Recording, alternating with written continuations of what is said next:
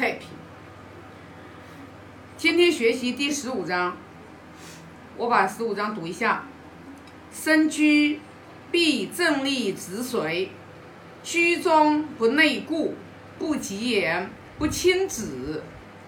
这里讲的是孔老夫子在上马车之前，他一定是先站立，就是把人站稳了。站稳了之后呢，然后用手去扶着那个上车的那个就是随，就是就是那个，那我也没看过啊，反正就是要有那个东西的话，人上马车的时候，然后呢就是就是比较稳，就是到了马车里面，不知道是他一个人还是好几个人，然后呢就说他只要。到了这个马车里面之后的话，也不知道是站在里面，也不知道是坐在里面，这个就我就不知道子了。反正就是说他在这个马车里面的话是不这个内顾，就是不在马车里面，就是回头看。这里也就说明孔老夫子上去以后的话不会东张西望，这也就是说君子人的一个稳重。那东张西望这样，总之感觉就是不庄严嘛。然后不急言，就是 就是在这个就是马车里面讲话的时候，不会很大声，然后呢也不就是指手画脚，然后就是说说话，然后就是呃为什么要这样讲呢？可能就是呃不影响不影响这个驾马车的人嘛，啊那那可能呃今天的话，我觉得参悟就是这一章。把这个东西放在这个里面，到底想要表达什么样的一个含义呢？其实我们来参照我们自己，我们就会会有一点点明白。我们就因为我们不不讲坐马车嘛，我们就就讲现在人嘛，就像我们现在坐车，我们坐坐公交，我们坐地铁。那我想的话，如果说我们每一个人在上车之前的话，我们都是不急不慢，不急，不争先恐后，不抢。那我觉得，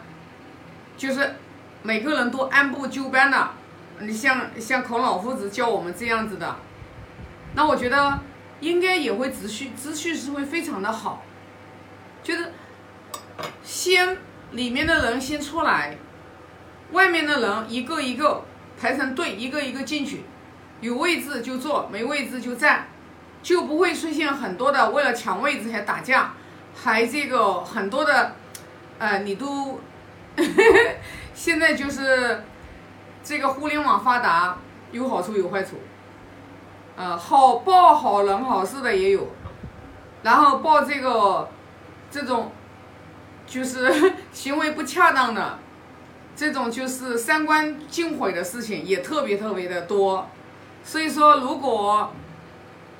如果我们这个媒体的话，就是也能就是对于那些恶行恶事少报道一点，或许可能就是对于我们这个社会的大环境来讲的话，可能会有帮助，因为你老是报那些。呃，恶行恶事的时候，就会给人心心里面染污上不好的东西，因为人还是需要正能量的东西，这正能量的东西要多报道报道。但是这个呢，就是大环境好多的媒体，他们也没有这种政治正见，他们就是为了获取流量。甚至没有那些丑事，他们都编出丑事出来来报道。所以说，为什么就是圣贤教育现在在我们这个国内开始复兴也是有原因的。也就是你想，每一个媒体人，每一个就是说能在公众场合讲话的人，他们都能以政治正见、以正能量的这种方式来引领这个整个社会的价值观的取向。来整个影响这个这个大环境的这个风气，那我相信那我相信我们的又不要要不了多久，我们的这个社会风气一定会越来越好。为什么？因为我们看到的都是好人好事，我们看到的都是帮助别人，然后我们就看到那些啊恶事、恶行、恶事，恶行恶事太多了之后，就会让人的心里面也会蒙上阴影。因为互联网现在太发达了，人跟人之间本来还有一点点就是信任度，但是你报道多了之后。你就会给别人造成一种感觉，啊，不安全，外面不安全，现在坏人太多了。那这种，那这种就是影响是谁给到的嘛？其实就是我们这个整个媒体人大环境，这个报道那个报道，尤其是那种有群众的，那些就是新闻媒体的这种，就是公司报道的话，那就是更应该要这个，更应该要注意就是。民众价值观的取向的导向，然后的引领，这个我觉得是非常非常有必要的。那对于我们来说，其实我们也管不了那些，我们的力量也是很微薄的。我还是说的那句话，我们如果每一个人，我们能把自己修饰好了，就已经是给社会做很大的贡献了。比如说，我们坐车，我们不跟别人抢，我们就是不管坐公交、坐地铁还是坐什么，我们就是。啊，按部就班的，不急不躁的，不跟别人去抢，更不能就是为了抢位置去出言伤人。那么我们就是在公共的地方，就是公共的场合，我们讲话的话就是不用去很大声喧哗。然后呢，尤其是像我们就是很多的，你看，尤其我们经常看到。有的公交车司机失事，出那些很惨剧，其实都是因为乘客的话，人格修养的话差，德行差，然后跑过去打司机，然后这些等等的事情发生。每一个家庭都是一分子，我们每一个人如果都能把我们自己修好了，我们就是每一个人带动一个整个家庭。你想想看。中国十四亿人，多少个家庭？那自然而然，那就是整个大环境的风气，它自然而然会越来越好。像我们现在的人，我还是觉得我们现在的人很有福报，因为至少说古古代的人物质都比较贫乏。那现在的人为什么我们现在你看吃不愁穿不愁？其实就是还是有福报呀。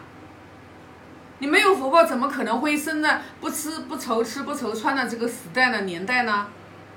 所以说，我记得上次看了一个文章，说，哎呀，现在的九零后，啊，零零后、九零后，当时都老担心说这些这些孩子说啊没有信仰。后来就发现，袁隆平爷爷去世之后，你看那些九零后，最感动的，最，啊，让我们就是感呃心动的，然后就是赞叹的，其实都是这些年轻的一代们。年轻的一代们，其实也是都是有福报的，因为我是相信，在这个人世间嘛，在人世间是一切还是要讲福报和福德的，所以为什么我们一定要去积德行善？我们一一定要去是说，诸恶不作，诸恶莫作，众善奉行，是有原因的。因为如果说我们没有福报，一个有福报的人。他基本上都是会比较富足的，他也不会去抱怨的。所以呢，就是我们在一个整个大环境当中，我们如果说做到我们任何的事情，我们都去以身作则，通过我们自己修持好了，然后带动我们整个家庭的环境，然后变好了。大多数的情况下，有人会说：“哎呀，我不行，我我这个在家里面我影响不了我的家里人。”其实不能影响你的家里人，我是我从我自己亲身感受来讲，我觉得还是你爱的不够。你在父母，你孝顺父母，你如果兄弟姐妹几个，你是不是有攀比？你不用管兄弟姐妹对父母怎么样，你先管好你自己。你尽到了你作为一个人子，你应该尽的本分。你不用去管别人怎么样，你先把你自己应尽的本职工作做好了，不要老把眼睛去盯着外人，盯着别人。兄弟姐妹多的呢，那是他们对于父母应该怎么做，你先建好你自己的。这是我自己，这是我自己深深的领悟。啊，我们家就是我，我两个姐姐，我弟弟，他们都是非常好，他们的家境条件都比我好。但是我从来不会跟他们任何人，我我只做我该尽的本分，我不会因为说他们家境比我好，我家境没他们好，然后我就觉得我有一个理那借口和理由，我就可以对我的爸爸妈妈不孝顺，或者是怎么样的，我没有，因为你只能管好你自己，像我们修自己也是一样的，就是你自己的幸福和快乐，谁决定的？我们自己决定的呀。我们的念头啊，我们的是什么样的心来决定我们的快乐不快乐呀？这个是很重要很重要的。你看，为什么我一直我都在讲认知，认知的层级？我觉得我好像每一节我视频都在分享认知的层级，因为你认知的层级就决定你的幸福指数。就是比举个举个最简单最简单的例子吧，我我我记得上一节视频我我又在讲认知，就是因为我们的认知。就真的是决定你这个人，你的心量，你对看看事情的问题的看法和角度。所以，我们当我们看明白了，我们在人世间，我们要做的一件事情，就是我们学儒儒家文化的人，我们就是走的是中庸之道，就做任何事情不偏激。孔老夫子说了，不要，就是爱之于其身。物之于其死，那一样的呀，那就是叫你做任何的事情都不不偏激呀。你不要老觉得你是对的，你是你你你这个一个想法一资金一出来的时候，你当别人跟你有不同的看法和意见的时候，你先不要去看，你先听听别人说的有没有道理嘛。啊，那如果说别人说的确实是，你还是不能去理解。那你就是可以保持你自己的观点，